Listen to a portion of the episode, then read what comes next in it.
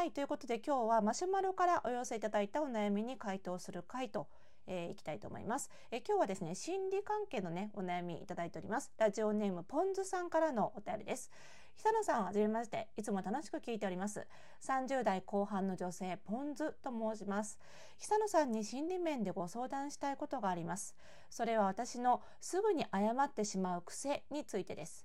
謝る相手は交際1年半の同棲中のパートナーに対してです。付き合ってしばらくすると彼の怒りっぽい性格が見えてきました。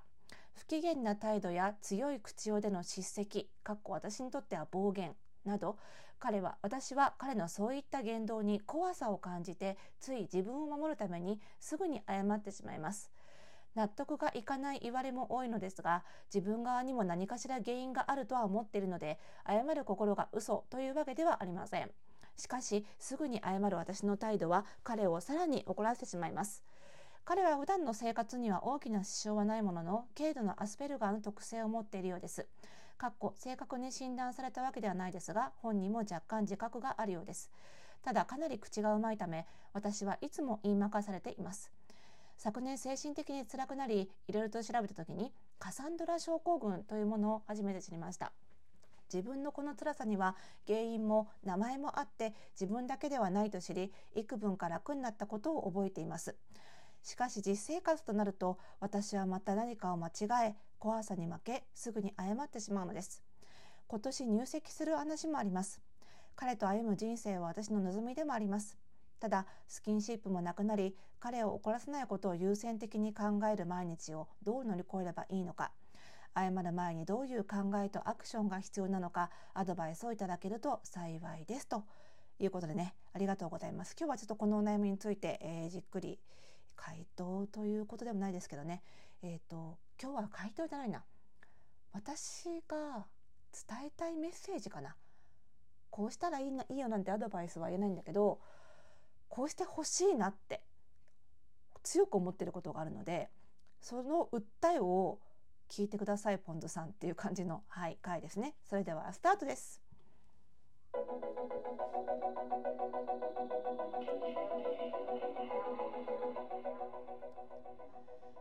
はい、ということで始まりました。おしゃれのロイトクラジオ。本日で771回目の配信でございます。この番組ではあなたに巻きつくファッションへの思い込みイコールおしゃれの呪いをバサバサ解いていきます。服装心理学をベースにおしゃれをもっと楽しみ、自分を変えるコツをお届けしています。お相手はパーソナルスタイリストで公認心理師の久野里沙です。本日もよろしくお願いいたします。さあちょっとお知らせですけれどもね、えー、と2月になりましたよ皆さんということで、えー、オンラインサロン服装心理ラボ、えー、新しいねあの月になりましたのでまたあの月ごとのカリキュラムが変わりまして、えー、今月は、えー、形から、えー、ファッションを考えると。いうことでね。そのカリキュラムに沿ったテキストレッスン。早速今日からあの配信スタートしてるんですけども、えーと、今日から1週間以内、えーと、2月ね7日までかな？木曜日までにご入会いただけましたらね、えー、第今月第1回目のテキストレッスンも見られるようにいたしますので、えー、ぜひぜひねご入会お待ちしてます。今ねちょっとねラボ内で新しいプロジェクトも進行していてあのラボの中でも結構おすすめしてて前このポッドキャストでもお話ししたあのワードローブ管理アプリのクローゼットっていうアプリがねちょっと有料化しちゃうってこともあってあのねワードローブが管理できる Notionっていうアプリを使ったオリジナルページを今作ろうと思っててそれをねラボのメンバーさんには全員使えるようにあのお伝えしてプラスそれを使ってね定期的にあのラボのメンバーみんなであのワードローブの振り返りをねできる時間どんな今年どんな着こなししたかも含めて振り返りできる時間を作っていこうかなと思ってるので是非ねこの機会に春に向けてちょっとあのワードローブ整理したいなとかね自分の着こなし見直したいなって方はね是非是非ご入会いただければと思います。番組概要欄の、えー、リンクからねご入会ください。さあということで戻りましてねポンドさんありがとうございます。早速いきますよ。私が感じたことねこれさとても難しい問題だと思うんですけどポンズさんがすぐに謝ってしまう癖を持ってるんですかね。私読んだ限りパートナーさんのすぐ怒る癖が問題なんじゃなくてそっちが問題なんじゃないですか。ポンズさんがすぐに謝ってしまう癖を直さなきゃいけないの。パートナーさんがすぐに怒る癖を直さなきゃいけないんじゃないの。ってごめんなさい。率直に思っちゃいました。だってパートナーさんが怒らなければポンズさんが謝ることもないんだよね。だってさ怒るんでしょ？一緒に住んでる人が。怖いよね。そりゃ謝って収まるんだったら謝りたくなるよね。それはと人間として当然の防衛反応じゃない？怖さに負ける？当然ですよ。そりゃそうよ。怖さに負けて謝っちゃう。怖さに負けるのが悪いわけじゃ全然ないでしょ。だって殴りかかられたら人間とっさの反応で手が出て頭を守るでしょ。それと同じだと思うのでそれ悪いかな。直す必要あるかな。ここでねちょっとポンズさんに考えてもらいたいのはどうして謝る自分が悪いって思うようになってしまったのかを考えてほしいんですよ。もしかしたらそれも普段の彼にそう言われてるからそう思い込んじゃってないかな。ちょっとそれもね是非考えてみてもらいたいんです。でこれから入籍する話もあるっていう話なんですけど入籍って籍を入れて、まあ、籍入れなくてもいいんだけどさ一緒に生活するって一緒に生活を作っていくことじゃないですか。一人で作るもんじゃないからね一緒に住んで生活っていうのは。で関係性を2人で作っていくものなんですよ。だからなんだろうなその生活を心地よくするためにポンズさんはなんで私すぐ謝っちゃうんだろうって私が謝るからパートナーがもっと怒っちゃうのかなって真剣に悩んで考えてで私にまでメッセージくれてるわけですよね。パートナーはそれと同じぐらいの熱量で私はどうやったらポンズに怒らなくて済むんだろうって考えてくれてるのかなパートナーって2人で生活作っていくからどっちかだけが頑張っても続かないよって思うんですよ。2人が同じ分だけ共に過ごす生活を良くしようって思っていかないと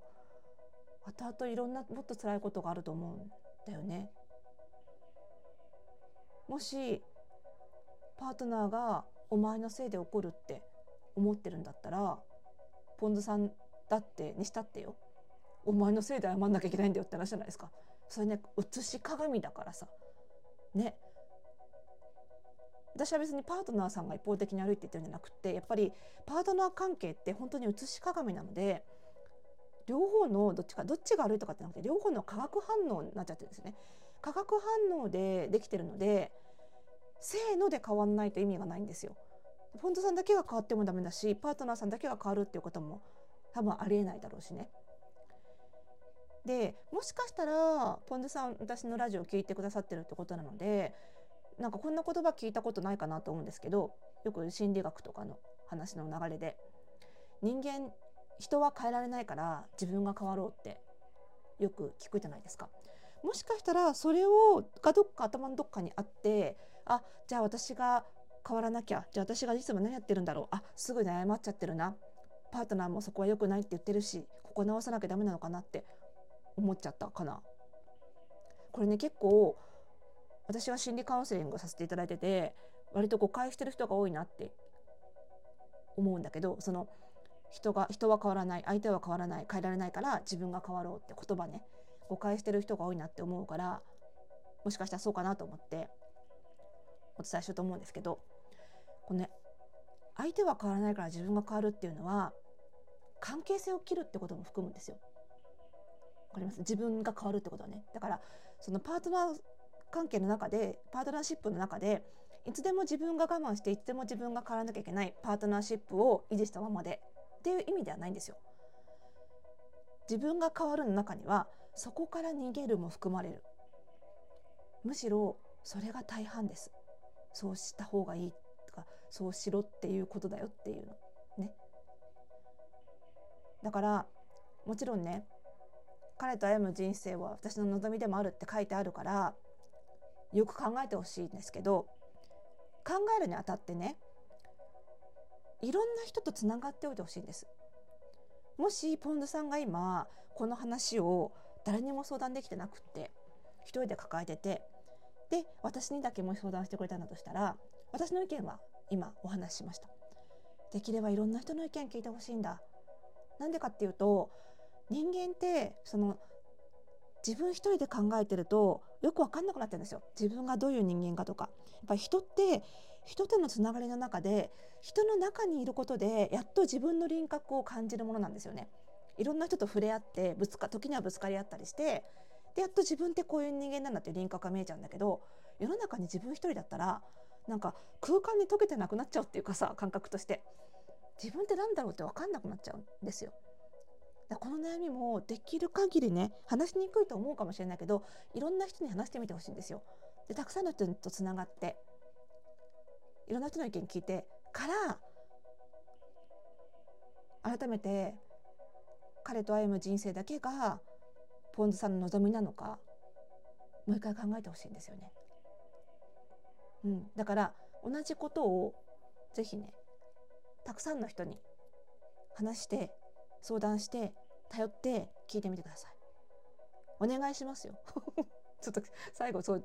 脅すようになっちゃったけどさお願いねこれは私からのお願いです。ぜひで報告待ってますからねよろしくお願いします。はい、ということで、えー、この番組ではまだまだね皆さんからのなんかなんだあれだよねリスナーさんともさまあ間接的につながってるわけだからさなんかリスナーさんからもなんか一言あったらポンズさんにね